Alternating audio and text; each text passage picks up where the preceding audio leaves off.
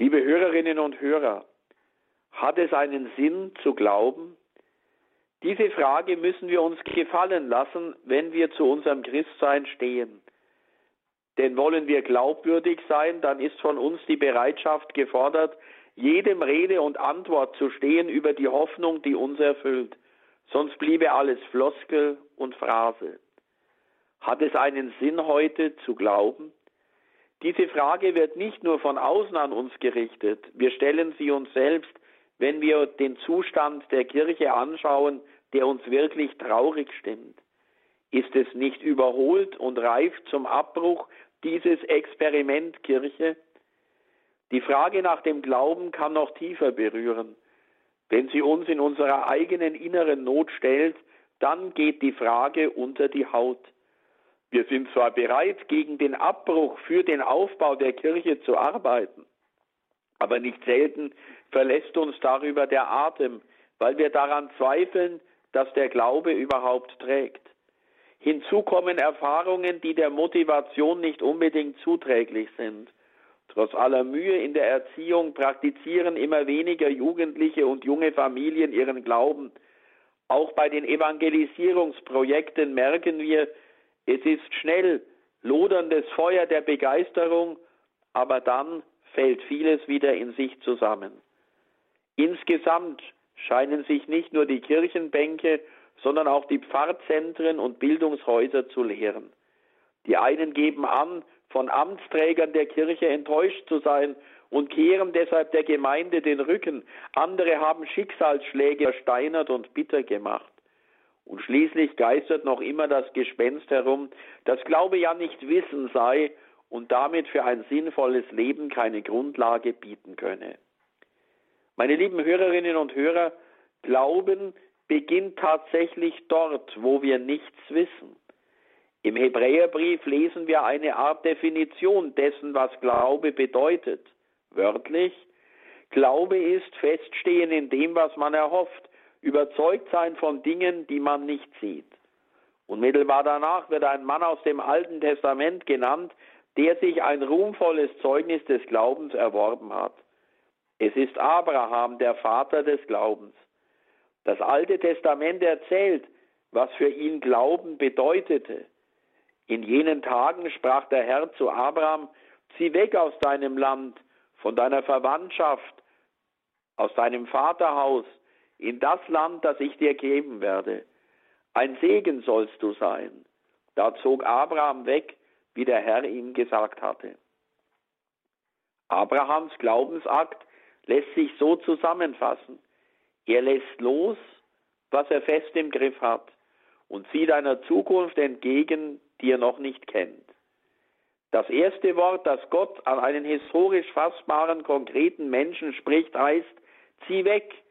Wer es mit Gott zu tun bekommt, der muss bereit sein, aufzubrechen, Altes hinter sich zu lassen um der Zukunft willen.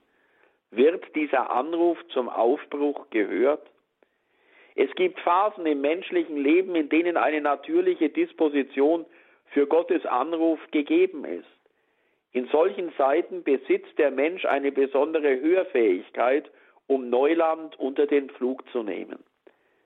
Da ist zunächst die Pubertät, eine Zeit starker Identitätssuche.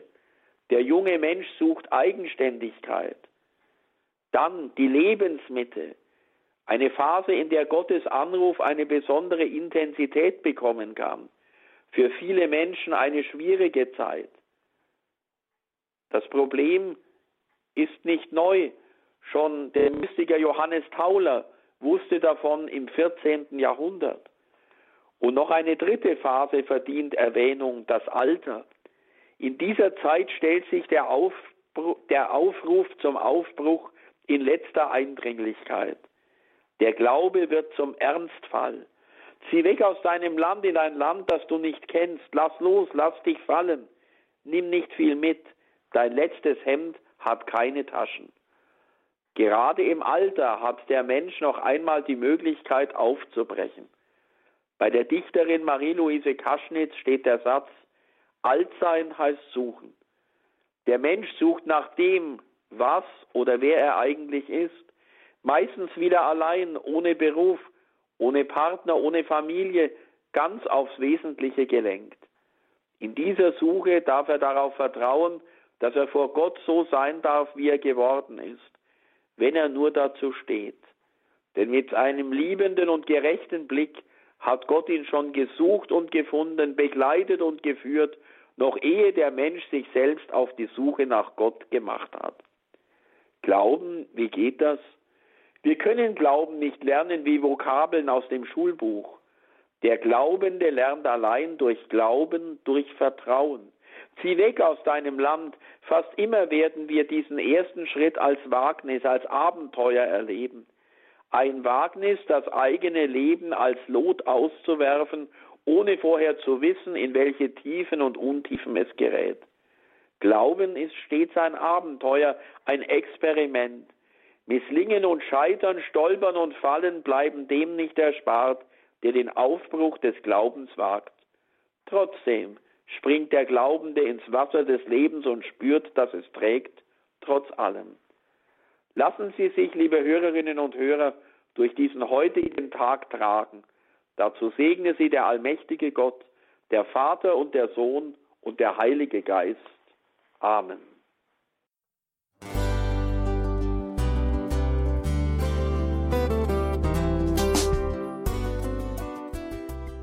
Liebe Zuhörerinnen und Zuhörer, vielen Dank, dass Sie unser CD- und Podcast-Angebot in Anspruch nehmen.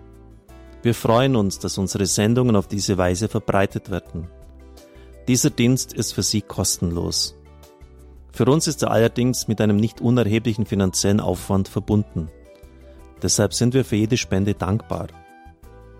Alle Bankverbindungen unserer Spendenkontos können Sie über unsere Homepage horeb.org unter dem Menüpunkt Spenden einsehen. Dort besteht auch die Möglichkeit, online zu spenden natürlich nach den neuesten Sicherheitsstandards. Sie können diese Informationen auch bei unserem Hörerservice unter der Telefonnummer 08328 921 110 erfragen. Ich wiederhole die Rufnummer 08328 921 110. Vergelt's Gott für Ihre Unterstützung.